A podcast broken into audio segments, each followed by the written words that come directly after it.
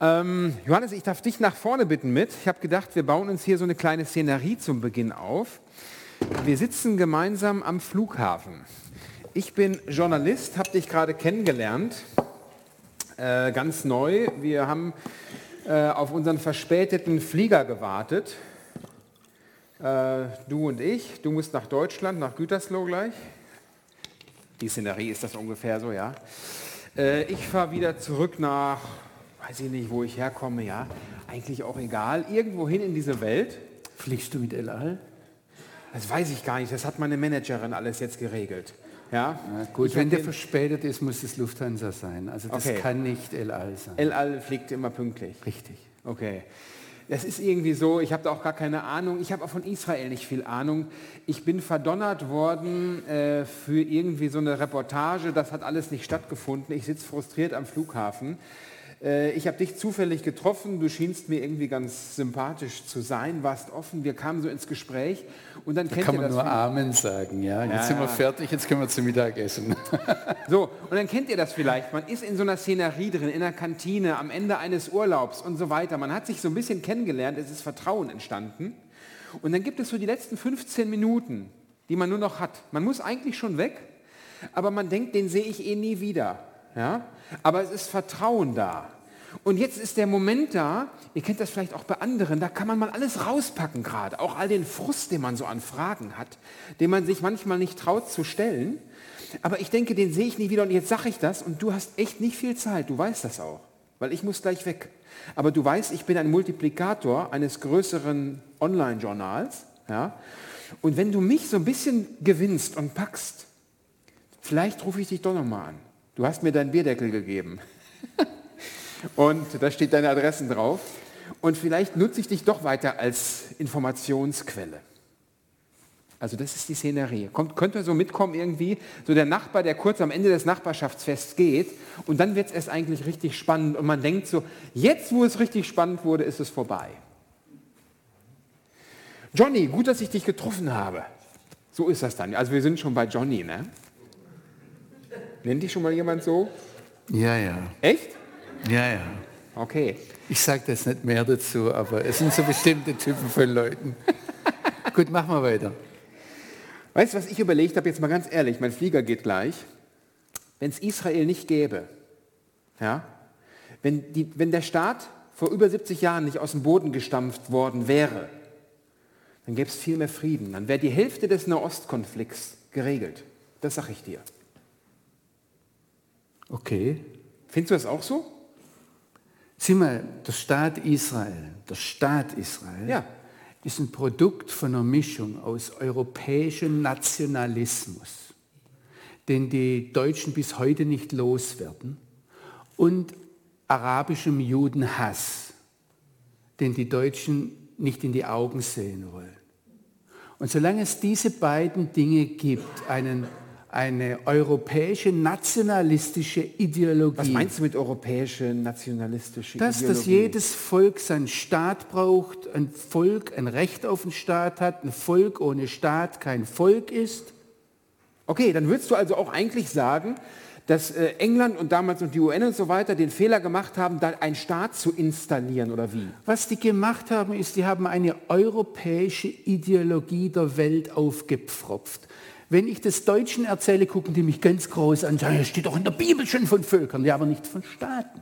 Okay. Wenn ich das in Afrika erzähle, da sitzen mir zum Beispiel in Uganda, hatte ich es vor zwei Jahren, die sitzen mir gegenüber, die sagen, endlich hat es einer geblickt. Die Europäer haben uns in ganz Afrika ihre Staaten aufgepfropft, ja. wundern sich, dass die Krieg miteinander führen und sagen natürlich, wir sind schuld. Wäre die Lösung dann, dass es nicht den Staat Israel gibt, sondern einfach jetzt Israel Moment, jetzt kommst du zu was anderem. Jetzt möchtest du auch noch eine Lösung für das Ganze. Ja, ich will von dir die Lösung Welche haben Lösung jetzt. habt ihr denn hier in Europa? Habt ihr einen Friedensvertrag mit Frankreich oder mit Tschechien, lassen wir raus, das ist meine Frau, einen Friedensvertrag mit Polen? Welche Lösung habt ihr denn hier? Habt ihr, habt ihr die ganzen Sachen, habt ihr Land für Frieden gemacht mit der Schweiz? Weißt du, dass Deutschland, wenn es ein Grund ist, wenn jemand Land wegnimmt, dann darf man Raketen dafür schießen. Weißt du, dass Deutschland mehr Grund hat, auf die Schweiz Raketen zu schießen, als die Araber auf Israel? Also Aber- jetzt nur, wenn du weitermachst, ja? Ja, aber die machen es ja, die schießen ja Raketen. Ja gut, und du akzeptierst, sonst würden sie es, und du finanzierst. Und sonst würdest du es nicht machen. Würden die es nicht machen. Aber ich finanziere das auch gar nicht. Aber natürlich, woher kriegen die das Geld? Wer? Die Die Araber. Araber, ja. Wir finanzieren die. Ja. Ach. Und das ist, wenn du sagen würdest, wenn du jetzt die Deutschen, ich meine, die sind die Geldgeber, Wir finanzieren überall, doch ja? Israel aber. Wir Deutschen. Nee. Nee. Wir sind doch immer an der Seite Israels. Ja, ja, War doch, natürlich. der, war doch jetzt auch der... Das sagt ihr hier. Und dann macht er Geschäfte und, und vergleich nur mal, wie viel Geld aus der Deut aus, von der Bundesrepublik Deutschland an die palästinensische Autonomie geht und wie viel nach Israel. Und was ihr dafür bekommt. Und verstehst du, das Problem ist, wenn die Deutschen auf die doofe Idee kämen, zu sagen, ihr Palästinenser achtet jetzt mal die Menschenrechte. Ich bringe mal nur eins. In der palästinensischen Autonomie ist es per Gesetz verboten, dass ein Araber, ein Muslim, Land an einen Juden verkauft. Jetzt überleg nur mal, das wäre in Deutschland so. Du dürftest als Deutscher kein Land an einen Juden verkaufen, ganz gleich, welche Staatsbürgerschaft er hat. Bis heute so, wenn ich als Deutscher, als Nichtjude, als geborener Heide komme, ich darf dort Land kaufen. Ja? Wenn ein Muslim Land an einen Juden verkauft, dann steht in der palästinensischen Autonomie, die du unterstützt und finanzierst, darauf die Todesstrafe. Naja, aber denen geht es ja auch schlechter, den Palästinensern Ehrlich? da. Die brauchen doch die Hilfe auch. Komm mal mit, komm mal mit, komm mal mit. Die fahren dort mit einem Hammer rum. Oder ich kenne einen, der fährt Jaguar, aber nur bei Nacht, damit er keine Steine abkriegt. Ähm, Das sind Einzelfälle. ja, ja. Komm mit, komm mit, komm mit. Okay, du hast gesagt, es war damals also ein Fehler, dass wir als Europäer wieder in der Welt versucht haben, durch habe unser nicht, Ich habe nicht Prinzip... gesagt, ein Fehler. Damit ordnest du jetzt gleich ein. Ich habe nur gesagt, da gibt es eine europäische Ideologie des Nationalismus. Und die hat, weil sie Nationalstaatsdenken hat, die hat einen Staat produziert im Nahen Osten. Das heißt, die, die Juden, die dorthin kamen, meinten, sie, das sei der einzige Schutz gegen einen arabischen, abgrundtiefen Judenhass. Wäre es besser gewesen, kein Staat, es gibt weniger Judenhass dort unten? Und die Ich würden weiß einfach es wohnen? nicht, wenn du, wenn, du mal die, wenn du mal den Judenstaat von Theodor Herzl liest. Damals hatte Staat eine andere Bedeutung. Der ist in einem Vielvölkerstaat groß geworden. Der hat von einem Vielvölkerstaat geträumt. Der hat, wenn du das, dieses grundlegende Werk von Theodor Herzl liest, dann träumt er von einem, er hat das Osmanische Reich vor Augen gehabt. Ja? Er hat, Deutschland war auch damals, Deutschland ist bis heute eigentlich ein Vielvölkerstaat, also es gibt Unterschied zwischen Schwaben und Preußen, ich weiß davon was, aber wir wurden da eben nach bismarckischer Art zusammenge, Vielleicht, ja. wie auch immer. Ähm, und im Gegensatz zu den Palästinensern, wir Schwaben hatten ein Königreich, gell? nur um daran zu erinnern. Vor, vor etwas Okay, aber jetzt, 100 wenn du viel Völkerstaat sagst, wäre denn dann nicht zum Beispiel eine Zwei-Staaten-Lösung was? Jetzt aktuell, was soll man denn jetzt machen? Warum jetzt ist das so. Einstaatenlösung? Was, Was? hast du gegen eine Einstaatenlösung? Ja, die, die wollen das ja nicht. Wer will das nicht? Alle, da die Israelis, die sind doch immer dagegen. Warum wollen die das nicht? Das weiß ich nicht. Das musst du doch wissen. Das will ich von dir mal wissen. Ja gut, Wir können das doch einfach mal anordnen. Die da, muss man sich einzelnen, da muss man die einzelnen Leute jetzt fragen. Da gibt es nationalistische Idioten, so richtig nach alter europäischer Manier. Da gibt es andere Leute, die wollen schlicht und einfach die Araber loswerden, weil sie sagen, wir, wir, wir, wir wollen unsere Ruhe, ganz gleich wohin. Und die Europäer, die, die, das, den, eigen- verstehst du, ich habe einen palästinensischen Freund, der ist in Schwafat im Flüchtlingslager aufgewachsen. Hat einen Fehler gemacht, dass er mal fünf, sechs Jahre in Duisburg gewohnt hat. Und da wurde er versaubeutelt. Da hat er nämlich gemerkt, dass man sich integrieren kann. Da hat er gemerkt, dass unterschiedliche Leute zusammenleben können. Und da hat er gemerkt, dass man etwas gegen Rassismus unternehmen muss. Und dann kam er zurück mit seiner äh, russischstämmigen Frau, äh, kam er zurück nach Palästina und äh, hat dann seine Kinder im Flüchtlingslager in die Schule geschickt und hat gemerkt, die UNRWA-Schule, die übrigens von Schweizern geleitet wird, von den Deutschen finanziert und, und wenn der Herr Trump das Geld abzieht, dann schreit die Welt Aua, ja, als wäre es ihr Geld. Aber dieser Palästinenser hat gesagt, ich schicke nicht auf mein, meine Kinder auf eine Schule, wo sie ständig und permanent zum Judenhass erzogen werden. Dieser Palästinenser wohnt heute wo? In einer jüdischen Siedlung. Also ich meine, da müsst ihr euch fragen, wie kommt es, dass ein Palästinenser in eine jüdische Siedlung wohnen darf. Also ich meine, warum nicht? Nach israelischer Sicht, in Israel herrscht Freiheit. Aber wie passt das in deutsches Hirn rein? Ja, das sind doch die, was weiß ich was. Wenn ein Jude in Hebron im arabischen Teil wohnen würde oder in Nablus, ich meine, es gibt solche Fälle. Ich, ich weiß, dass Hebron nie judenrein war, auch wenn das manche Leute gerne hätten. Aber also wenn du weitersprichst, äh, wir können weitermachen. Ich kann auf deine Ebene eingehen und nach den europäischen... Haben wir äh, also einen falschen Blick auf, auf den Konflikt hier in Deutschland? Ach, guck mal, gehen wir mal raus aus Europa, gucken wir uns mal die Amerikaner an. Die Amerikaner haben seit dem Zweiten Weltkrieg keinen Krieg mehr gewonnen. Sie taumeln von Katastrophe zur verlorenen Schlacht zum nächsten Desaster. Das letzte war Afghanistan, erinnert ihr euch noch dran? Irgendwann vor einiger Zeit, ja. Ähm, da haben sie der ganzen Welt bewiesen, dass sie das nicht können, was sie wollen. Sie wollten ja irgendwie, ähm, wenn ich mich recht erinnere, Demokratie exportieren und da irgendwas aufbauen. Verstehst du, ich kann beim, beim, Großvater meiner Frau anfangen. Da hat es eigentlich angefangen. Ja? Die Amerikaner haben mal die, die Tschechoslowakei befreit, zumindest teilweise. Und haben sich dann an irgendwelche idiotischen, am grünen Tisch abgemachten Abmachungen gehalten. Das Resultat war, dass der Großvater meiner Frau 16 Jahre im Gefängnis saß unter Kommunisten. Der war nicht Christ, der war nicht gläubig, der hat sich nur politisch engagiert. Okay. Das wird aber, aber ich weiß jetzt nicht. Was haben jetzt die Amerikaner damit zu tun mit Israel? Die haben in sich, unserem Blick. Was sie damit zu tun haben, ja.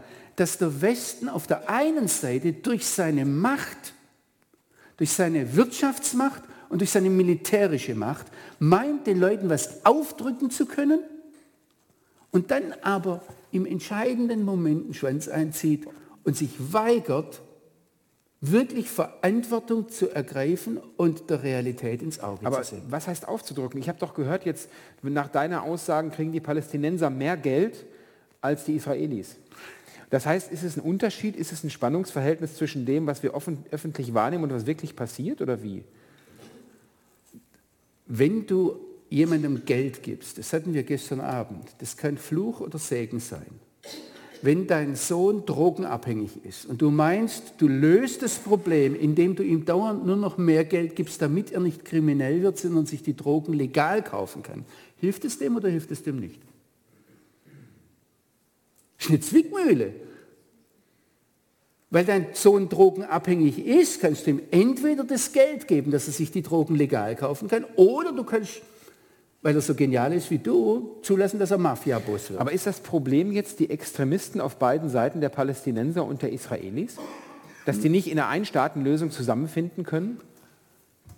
Extremisten werden mit Extremisten sich nie zusammenfinden, sondern dann haben wir Syrien. Und Syrien hat in, in, in, während des arabischen Frühlings, für den der Herr Obama irgendwie den Nobelpreis gekriegt hat, äh, ich weiß es jetzt nicht, vielleicht verpasse ich da auch äh, falsche Dinge zusammen, aber Syrien hat rein zahlenmäßig pro Jahr mehr Tote produziert während des arabischen Frühlings als der Staat Israel in seiner gesamten Existenz in 70 Jahren. Alle Toten auf beiden Seiten zusammengenommen. Die höchsten Schätzungen in Syrien, die niedrigsten Schätzungen. Und trotzdem beschäftigt sich die UNO mehr mit Israel. Und wenn Deutschland Frieden machen möchte und sich engagieren möchte, dann geht es um Israel und geht es um die Palästinenser. Warum? Ja, das ist meine Frage an dich. Okay. Kommst du da ein Spannungsfeld zwischen Journalismus und Theologie? Zerreißt dich das? Nö. Ich halte mich auf die Seite der Theologie. Was ist deine Lösung für den Konflikt? Ich, ich muss jetzt weg. Du hast noch eine Minute Zeit, um das zu lösen. Meine Lösung ist, dass wir endlich aufhören, von Lösungen zu sprechen und Kriege zu produzieren. Guck mal, was wir in Europa haben. Wir haben uns entschieden, wir machen keine Lösung, sondern auf dem ungelösten Konflikt, den wir hier in Europa haben, und wir haben das nach zwei Weltkriegen geblickt, eine Lösung bringt nur neuen Krieg. Also lassen wir mal die Lösungen, lassen, wie es jetzt ist und versuchen, das Leben miteinander aufzubauen und besser zu machen. Warum macht er das nicht im Nahen Osten? Danke, Johannes. Ich muss jetzt los. Und du willst uns mit hineinnehmen, weiter in das Thema von gestern Abend ausgehend. Ähm, heute geht es hier wirklich um diesen aktuellen Spannungsherd. Israel und die Völker. Bist du sicher? Haben wir das überschrieben? Vielleicht Du hast mir aber nicht gesagt, ob du einen politischen Vortrag mal haben möchtest oder eine Bibelarbeit. Das darfst du jetzt machen. Ja gut, aber ich war... Du hast mir ja gerade gesagt, äh, du bist eher auf der Seite du der musst springen, dein Theologen. Flugzeug geht. Was?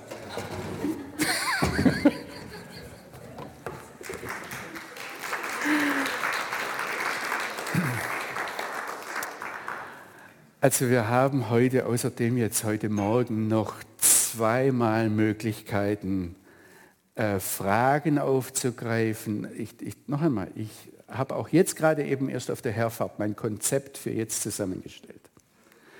Also ähm, es ist, ich, ich bin gekommen mit, einer ganzen, mit dem ganzen Lastwagen voller Munition. Ob ich die verschieße und wohin ich die verschieße und welcher Form ich die verschieße, liegt ganz an euch. Ja? Deshalb, ähm, ich möchte hier wirklich Mut machen. Mir geht es darum, in, in Gemeinde hineinzuwirken und dass unter euch Diskussionen entstehen. Und ihr habt ja hier auch die ostwestfälischen Israel-Freunde, ja, oder christlichen Freunde Israels, Ostwestfalen, Lippe, ja. Ja, Ich meine, dazu muss man Doktor schreiben, um das, den, den Namen aussprechen zu können. Das ist natürlich ähm, genial für die PR. Aber ähm, ich sage es euch ganz offen, in diesem ganzen Wirrwarr, und ihr habt es gerade sehr gut gemerkt im Gespräch zwischen Holger und mir, da sind ganz viele kleine, grundlegende Fragen, die überhaupt mal beantwortet werden müssen. Und ich, ich würde gerne einen Schritt früher anfangen. Warum können wir uns Deutsche nicht verabschieden von dem Satz, am deutschen Wesen muss die Welt genesen? Ich weiß, dass man das nicht öffentlich sagen darf, aber ich komme aus Israel, ich muss nicht politisch korrekt sein. Also Entschuldigung, ja. Aber versteht ihr, dieser Satz ist bis heute da und zum deutschen Wesen gehört das deutsche Denken. Und wir denken, dass unsere Art zu denken, ich meine, ihr seht, wie ein Audi fun funktioniert, ihr seht, wie ein, nee, Entschuldigung, Mercedes zuerst und dann Porsche, ja. Wie das, das funktioniert einfach. Und deshalb muss, weil es im technischen Bereich funktioniert, muss es im politischen Po- Bereich funktionieren. Und ich habe ich hab einen hohen deutschen Politiker erlebt, der nicht von den Grünen war nicht von den Linken und nicht von der AfD und nicht von der SPD, also ein Vernünftiger. Ja, ich habe einen hohen deutschen Politiker erlebt, wie er in Jerusalem steht und sagt, Leute, reißt euch mal zusammen. Wir haben Nordirland gelöst, da werdet ihr doch hier auch miteinander zurande kommen. Daraufhin sind Holocaust-Überlebende laut schimpfend rausgegangen. Die haben zum Glück auf Hebräisch geschimpft und der hochrangige Politiker hat das wahrscheinlich nicht verstanden. Zum Glück für ihn. Deshalb konnte er abends noch in den Spiegel gucken. Aber versteht ihr, da müssen wir zuerst mal über Vorgehensweisen reden und uns überlegen, richten wir durch das, dass wir die Welt mit unserem Geld überschütten, Afrika zum Beispiel, oder Asien, richten wir dort etwas Gutes an oder richten wir Schaden an? Und wenn ihr einem drogensüchtigen Kind Geld gibt und meint, okay, ihr verhindert dadurch seine Karriere als, als Mafiaboss, aber das Endergebnis ist immer noch die Leiche. Weil die Drogen, das Drogenproblem nicht behoben wird. Und ich habe jetzt noch nicht von einer Lösung gesprochen. Wir leben in einer Welt, in der vieles, vieles, vieles ungelöst ist.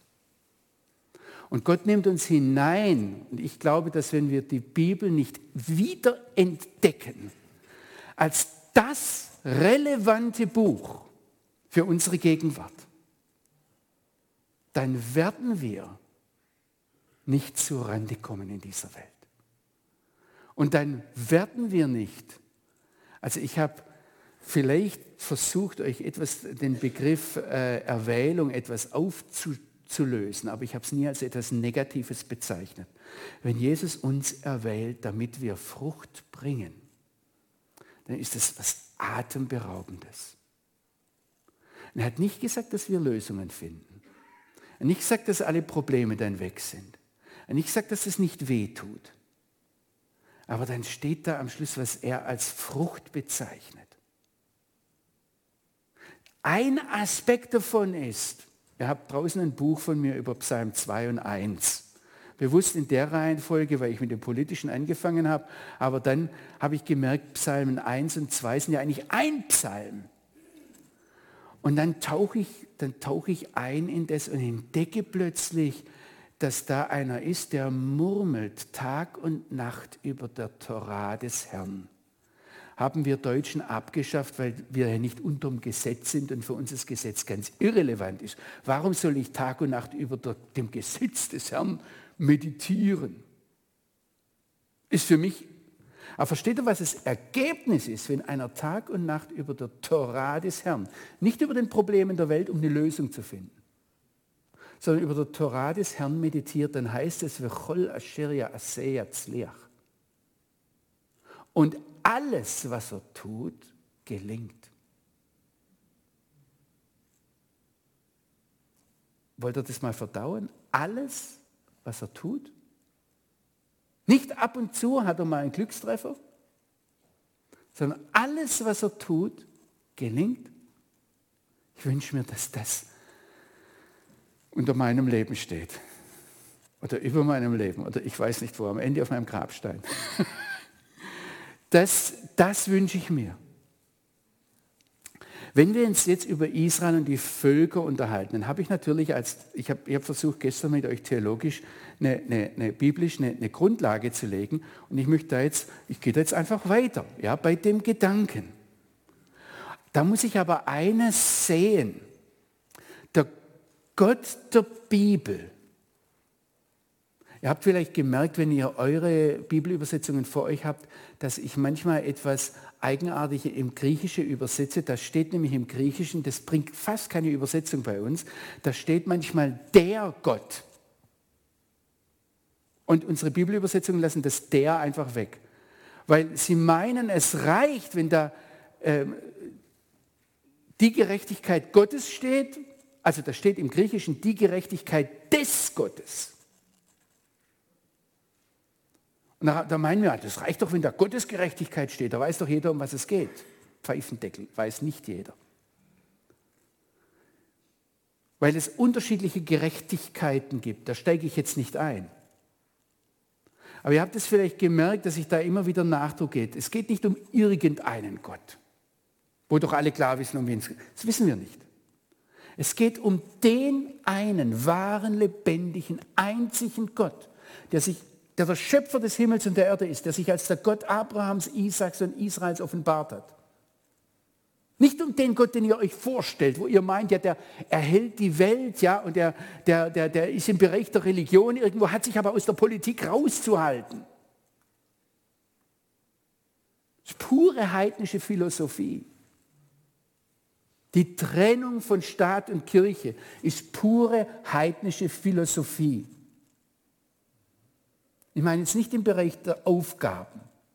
Ein Politiker hat bestimmten Bereichen Aufgabenbereich. Das meine ich nicht, sondern ich meine im Bereich von unserem Denken. Wir haben ja hier, wo Martin Luther einen Unterschied gemacht hat und gesagt hat, Pastoren haben die Aufgabe und Politiker haben die Aufgabe, haben wir gesagt, es muss total getrennt sein.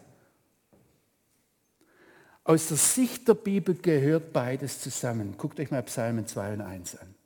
Also wie gesagt, da draußen ein Buch, das was heißt gepflanzt an Wasserbächen. Ja? Das ist einfach nur eine Auslegung von diesen beiden Psalmen. Der erste Punkt, den wir festhalten müssen, wenn wir über die Erwählung sprechen und jetzt fragen, wie geht es weiter, wir sind erwählt, Frucht zu bringen, müssen wir festhalten, der Gott der Bibel macht Unterschiede, wenn er sich als Schöpfer betätigt. Und wenn er Unterschiede macht, also lest mal einen Schöpfungsbericht. Da heißt es, Gott schuf und dann unterschied er zwischen hell und dunkel. Das ist ganz eigenartig. Das heißt nicht nur als Licht gemacht, klar, als Licht angeknipst, okay. Nein, dann kommt noch ein weiterer Schritt in diesem ganz, ganz mageren Text, der sich aufs Wesentliche konzentriert. Und Gott macht einen Unterschied zwischen Licht und Finsternis. Und er setzt nachher Himmelskörper ein, die müssen einen Unterschied machen zwischen Tag und Nacht. Und jetzt guckt mal, der ganze Schöpfungsbericht, wenn Gott aus dem Chaos Kosmos macht, wenn er aus dem Durcheinander eine Ordnung schafft, macht er Unterschiede. zwischen nass und trocken, zwischen Tag und Nacht, zwischen hell und dunkel, habe ich schon alles gesagt. Ja. Dann geht es irgendwo weiter, ähm, bis er dann dahin kommt, dass er Unterschied macht zwischen Mann und Frau. Und nachher, später noch, macht er einen Unterschied zwischen Israel und den Völkern. Ich möchte euch ganz klar sagen, unser Zeitgeist, der sich uns aufdrängt und der die Theologie zutiefst durchdrungen hat, will uns klar machen, dass da kein Unterschied mehr ist, dass die weg sind, die Unterschiede, dass es politisch unkorrekt ist, die Unterschiede zu betonen. Und deshalb habe ich mir sagen lassen, aber Lehrer wissen das besser als ich, ja, dass Buben und Mädchen heute in Deutschland schon im Kindergarten auswählen müssen, ob sie jetzt Bub oder Mädchen sind. Also ich, ich weiß es nicht, ja. Ich weiß es nicht. Ich meine, verstehst du, ich meine, du hast mich vorhin als Journalist herausgefordert, wir müssen generalisieren oder pauschalisieren oder stereotypologisieren oder wie auch immer, sonst werden wir nicht verstanden, weil das Ganze zu kompliziert ist. So, aber die Grundtendenz ist da, dass Unterschiede nicht gut sind. Ich möchte euch ganz klar sagen, wenn wir den Schöpfergott verstehen wollen, müssen wir die Unterschiede sehen und ich sage es jetzt wieder ganz persönlich, ich muss ein Ja finden zu dem, wie Gott mich geschaffen hat. Wenn jemand, wenn, wenn, wenn Deutsche den Unterschied zum Beispiel zu Israel entdecken, dann tritt ein ganz schneller Reflex ein und ihr könnt es sehen, ihr müsst bloß nach rechts und links gucken vielleicht, ja, dann seht ihr die Leute, die wären gerne wie Juden. Oder wären gerne Juden. Und ich habe das gestern so erwähnt, wo ich über Mission oder dann äh, über Konversion gesprochen habe. Ja. Das Denken heute ist ja, wenn ich gehe und missioniere, dann muss der werden wie ich. Denn die Welt wird die Lösung ist? Nee. Ähm, wir müssen die Unterschiede entdecken. Ich sage es euch mal, wo es vielleicht am ganz offensichtlichsten ist, am ganz deutlichsten wird. Wenn wir im Sinne des Schöpfers fruchtbar sein wollen, als Mann und Frau, und wenn wir dieses erste Gebot, das Gott dem Menschen gibt, seid fruchtbar und mehret euch, wenn wir das in unserem Leben erfolgreich leben wollen, fruchtbringend leben wollen, dann muss ein Mann Mann sein, gern Mann sein und Vater werden wollen und eine Frau muss Frau sein und gern Frau sein und Mutter werden wollen. Das, das, das, muss man mal sacken lassen. Es geht mir hier überhaupt nicht jetzt darum, dass es da heute Probleme gibt in unserer Welt, die bis hinein in den biologischen Bereich gehen und chemischen Bereich. Darum geht mir es gar nicht und im psychischen sowieso. Ja? Und dass da viel, dass wir in einer Welt leben, wo ganz viel kaputt ist. Es geht mir darum, was hat sich der Schöpfer ursprünglich gedacht. Und versteht ihr, wenn wir jetzt über Israel und die Völker nachdenken, der Unterschied, den Gott angefangen mit dem Abraham macht, wo er einen Unterschied macht zwischen Israel und den Völkern,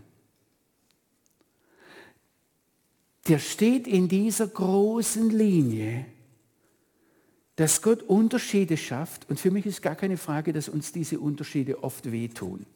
Habt ihr das im Hinterkopf? Ich habe euch vorhin gesagt, Erwählung ist nicht unbedingt einfach. Ja, es kann wehtun. Frucht bringen, jede Frau, die Kinder geboren hat, jeder Mann, der Teenager erzogen hat, weiß das. Kinder bekommen kann sehr, sehr wehtun. Ich verspreche euch hier keinen schmerzfreien Weg. Aber wir werden nur Frucht bringen, wenn wir den Unterschied sehen, wenn wir ein Ja dazu finden und wenn wir den Unterschied leben. Ich möchte heute Morgen bei euch eigentlich nur eines machen. Ich möchte eure Denke in puncto unserer Beziehung zu Israel auf eine Spur setzen. Ich möchte eure Bibel lesen in ein Gleis setzen, sodass ihr dann auf Entdeckungsreise geht.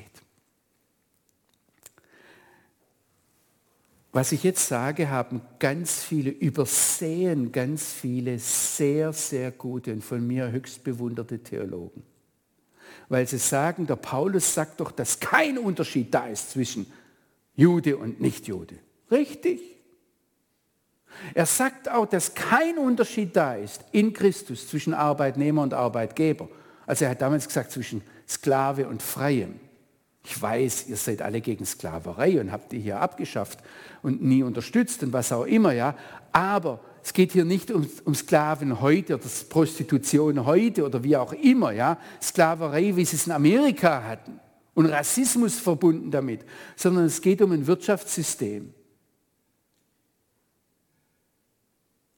Und wenn ihr heute wirtschaftlich erfolgreich sein wollt, dann geht es nicht anders, als dass wir bestimmte hierarchische Ordnungen annehmen und sagen, okay, du übernimmst jetzt mehr Verantwortung, du leitest den Verein oder was auch immer wir da haben und wir haben Zeit zu diskutieren und tauschen die Diskussionen aus, aber am Schluss muss jemand eine Entscheidung treffen und dafür gerade stehen.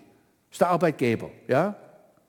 Wenn wir jetzt aber kommen und fragen, wie stehen wir Gott gegenüber, da gibt es keinen Unterschied zwischen Arbeitgeber und Arbeitnehmer. Klar? So gibt es auch keinen Unterschied zwischen Mann und Frau. Klar? Aber wenn wir Kinder kriegen wollen, müssen wir den Unterschied ausleben. Und so gibt es auch keinen Unterschied. Und Paulus nennt das im selben Atemzug. So gibt es auch keinen Unterschied zwischen Jude und Nichtjude. Im Messias sind wir eins, ja. Aber wenn wir in dieser Welt Frucht bringen wollen, müssen wir den Unterschied leben.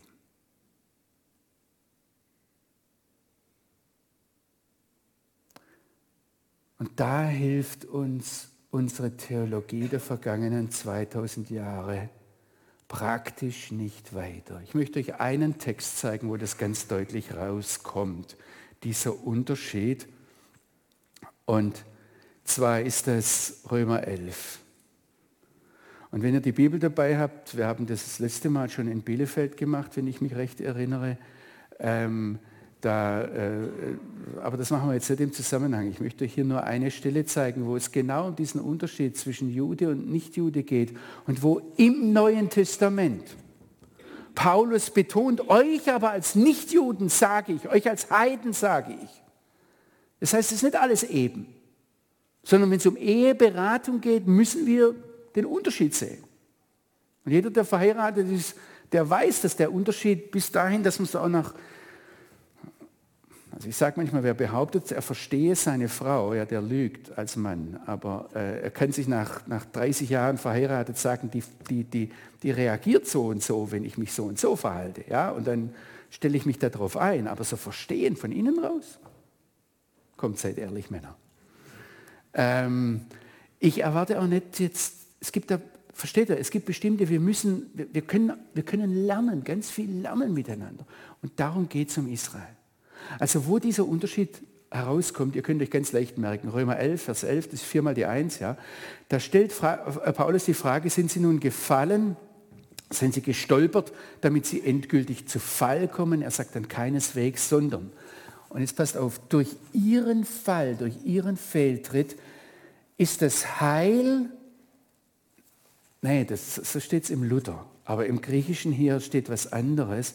Das Heil ist nicht gekommen, sondern durch ihren Fehltritt, durch ihren Fall geschieht die Rettung der nichtjüdischen Völker. Das heißt, wenn Israel sich nicht auf eine bestimmte Art und Weise verhält im Verhältnis zum Messias, habt ihr als Gütersloher oder Bielefelder oder wo immer ihr herkommt, habt ihr keine Chance, gerettet zu werden. Das ist von Israel abhängig. Und jetzt sagt Paulus zu einem bestimmten Zweck. Geht hier weiter, nämlich um Israel eifersüchtig zu machen. Habt ihr das? Das war jetzt alles nur von mir übersetzt, Römer 11, Vers 11. Und jetzt geht Paulus weiter. Er ist Rabbiner. Und er argumentiert jetzt Kalvachomer, da müsste ich euch jetzt rabbinische Auslegungsmethoden erklären. Er, er, er, er argumentiert vom Kleinen aufs Große, vom Einfachen aufs Schwere, vom Leichten aufs Kompliziertere. Ich bin im Vers 12 in Römer 11. Er sagt jetzt, wenn aber ihr fehltritt, Reichtum für die Welt ist, wenn schon ihr Versagen Reichtum für die nichtjüdischen Völker ist, um wie viel mehr ihre Vollzahl? Paulus zeigt hier etwas auf, dass das Zusammenspiel von jüdischem Volk und Nichtjuden eine ganz entscheidende Funktion in der Schöpfung des lebendigen Gottes hat. Guck mal, wenn er weitergeht zu, zu Vers 15, da sagt er, wenn schon ihre Verwerfung die Versöhnung der Welt ist, wenn, was wird ihre Annahme anderes sein als Leben aus Toten? Ich kann jetzt in diese Dinge nicht näher reingehen. Wenn ihr sagt, das packt mich und ich möchte da weitermachen, dann könnt ihr einen Bierdeckel mitnehmen, den habt ihr ja schon, ja, oder könnt mitnehmen. Und da kommt auf unsere Webseite, wenn er, wenn er das beim Bierdeckel reingeht und dann sagt er, ich will das auf Deutsch, kommt auf unsere Webseite und dann habt ihr da Videos und wenn er da den, den Zeiger drauf stellt, ja, dann, dann kommt er da und habt da Römer 9 bis 11. Und da kommt er zu einer Liste von 70 Videos, wo ich Römer 9 bis 11 langsam durchgehe. Und mein Traum wäre, dass ihr als Hauskreise so etwas nehmt. Zunächst mal, der, der Vorbereiter muss ich gucken, um welchen Text geht es. Wir lesen den Text, dann hört ihr euch meinen Impuls an und dann redet ihr über den Text. Was findet ihr gut, was findet ihr nicht gut, was fehlt, was sollte mehr drin sein. Und versteht ihr, das Schöne ist, ich sitze da ja gar nicht dabei. Ihr könnt ganz anderer Meinung sein. Das ist überhaupt nicht peinlich. Mir wäre wichtig, dass wir, dass wir drüber reden, über den Text. Und ihr habt eigentlich mit 70 Einheiten schon über ein Jahr Hauskreis fertig vorbereitet. Ja, ihr könnt es einfach so Schritt für Schritt für Schritt für Schritt nachgehen. Mir geht es jetzt nur heute um eine einzige Sache. Wenn wir Frucht bringen wollen, brauchen wir diesen Unterschied. Und ihr lieben Männer, wir werden keine guten Mütter, wenn wir versuchen, Frauen zu werden. Und ihr Frauen werdet nicht fruchtbar, indem ihr euren Mann steht. Wir brauchen den Unterschied. Wir werden nicht besser, wenn wir immer, immer jüdischer werden.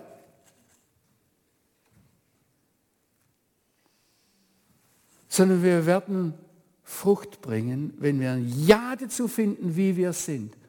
Und wenn wir dann fragen, so, und jetzt hat Gott sich das so gedacht, hat Gott es so gemacht, dass er dass er diese Spannung geschaffen hat zwischen Juden und Nichtjuden. Und ich weiß, wie viel Leid die gebracht hat in diese Welt.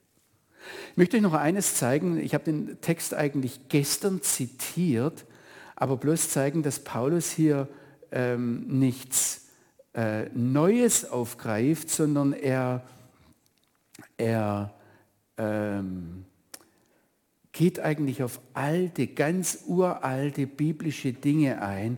Ich habe gestern Sacharja 2, Vers 16 oder ab Vers 14 eigentlich schon zitiert.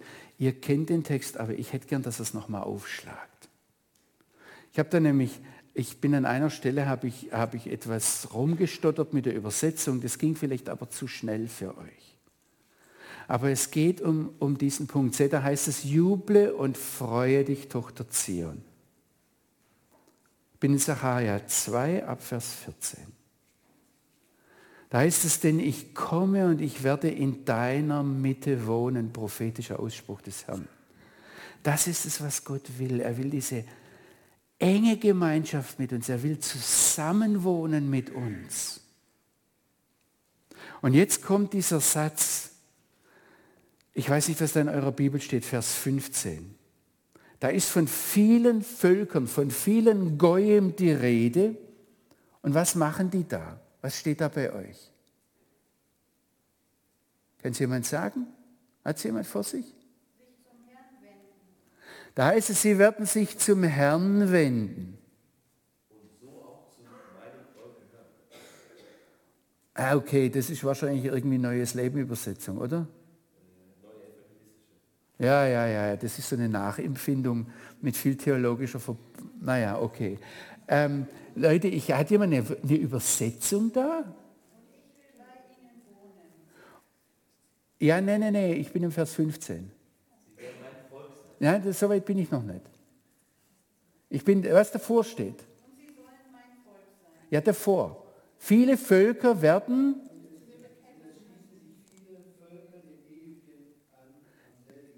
Da heißt es, viele Völker werden sich dem Ewigen anschließen. Wie bitte? Also jetzt pass auf, was da steht ist, viele Heidenvölker werden begleiten. Wen werden sie begleiten?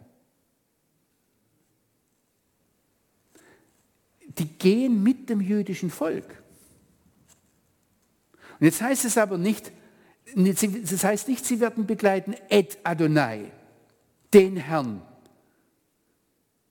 Das sind so Stellen, da, da hätte ich gern, dass eure Übersetzungen oder eure Übersetzer auch mal zugeben, ah, ich pack's nicht so richtig. Sondern die bringen euch dann eine Übersetzung und ihr fresst es lieb. Ja? Da heißt es, viele Heidenvölker, viele nichtjüdische Völker werden begleiten Israel. Da geht es um die Leute, das kommt an anderer Stelle im Sacharja vor, wo dann zehn Männer kommen und sagen, wir wollen mit euch gehen, weil wir wissen, der Herr ist mit euch. Die begleiten Israel. Die werden aber nicht Juden. Das sind nach wie vor, was weiß ich, Schwaben oder Niedersachsen oder sonst irgendwas, ja? Oder Bayern sogar. Also was auch immer. So, und jetzt heißt es El Adonai. Sie werden, sie werden das Volk Israel begleiten zum Herrn, in Richtung auf den Herrn an jenem Tag. Die werden mit Israel gehen. Und dann stimmt es, dann heißt es weiter, sie werden mir Volk sein. Und dann habe ich gestern gefragt, und jetzt geht es weiter, Veshachanti betochech, Zion. Und da ist die Frage jetzt, wie übersetzen wir das nächste? Sagen wir jetzt, und ich werde in deiner Mitte wohnen? Oder sagt Gott, aber ich werde in deiner Mitte wohnen? Und du sollst erkennen, dass der Herr der Heere mich zu dir gesandt hat. Merkt ihr, die Texte sind, da steckt was drin, das ist Sprengstoff. Und da steckt was drin im, im Blick auf unsere Beziehung mit dem Volk Israel. Und ihr merkt auch, dass unsere Übersetzungen hier zutiefst geprägt sind von unseren Theologien und dann ganz schnell sagen, ah ja klar, okay, die wenden sich dem Herrn zu und klar, wir sind sein Volk. Aber auf dieses Gegenüber, auf dieses Miteinander von Israel und den Völkern, das haben ganz wenige, ich, ich weiß nicht, ob es überhaupt Christen gibt, die es verstanden haben. Und wenn ihr jetzt sagt, ja, dann gehen wir nach Israel und fragen die Juden, da möchte ich euch zutiefst äh, enttäuschen. Die meisten blicken das überhaupt nicht. Die sind froh, also wie mein Rabbi Akiva, was willst du hier überhaupt? Dann sage ich, ich will dir helfen, das zu sein, was Gott sich gedacht hat, als er dich erwählt hat. Guck du mich ganz groß an, was soll denn das? Ja, komm am Schabbat und mach mir den Kühlschrank auf. Ich gebe dir einen Whisky dafür. Ich habe da, hab da lustige Sachen, manchmal sind es peinlich, die sind peinlich für Juden und sind peinlich für Nichtjuden. Aber da liegt die äh, äh, Herausforderung. Jetzt Holger, ich habe schon zehn Minuten überzogen, es tut mir leid, ich höre auf. es geht weiter. Ihr habt Workshops. Übrigens, die Workshops gehen in die Richtung dass ihr euch, ihr müsst natürlich den anderen kennenlernen. Also in jeder Ehe die Voraussetzung ist, dass der Mann seine Frau kennenlernt, die Frau ihren Mann, ja? Dass man einander verstehen lernt. Aber für mich wäre wichtig, dass ihr dieses große Ziel vor Augen habt. Dass ihr seht, dass Gott Spannungen schafft durch die Unterschiede. Und dass er durch diese Unterschiede Frucht schaffen möchte. Nicht, dass er sagt, ah, dann will ich Jude werden. Das ist die deutsche Lösung, ja, dass am Schluss alle Männer sind. Weil die Männer einfach produktiv, ach so, das sind die Frauen, die die Kinder bringen, gell? Ja, aber wer glaubt heute noch, dass, was weiß ich, Kinderküche, Kirche oder so, ja? Ist ja alles. Nee, versteht ihr, versteht ihr, wo der Feind da echt Erfolg gehabt hat? Ja, komm nur, hab keine Angst vor mir. Du kannst ja noch mal Fragen stellen. Ich gehe schon wieder, ja. Habt ihr, merkt ihr, wo der Feind da Erfolg hatte, wenn er das Ganze vom Tisch wischt? Geht da weg, das mal einmal abschalten. Danke, Johannes.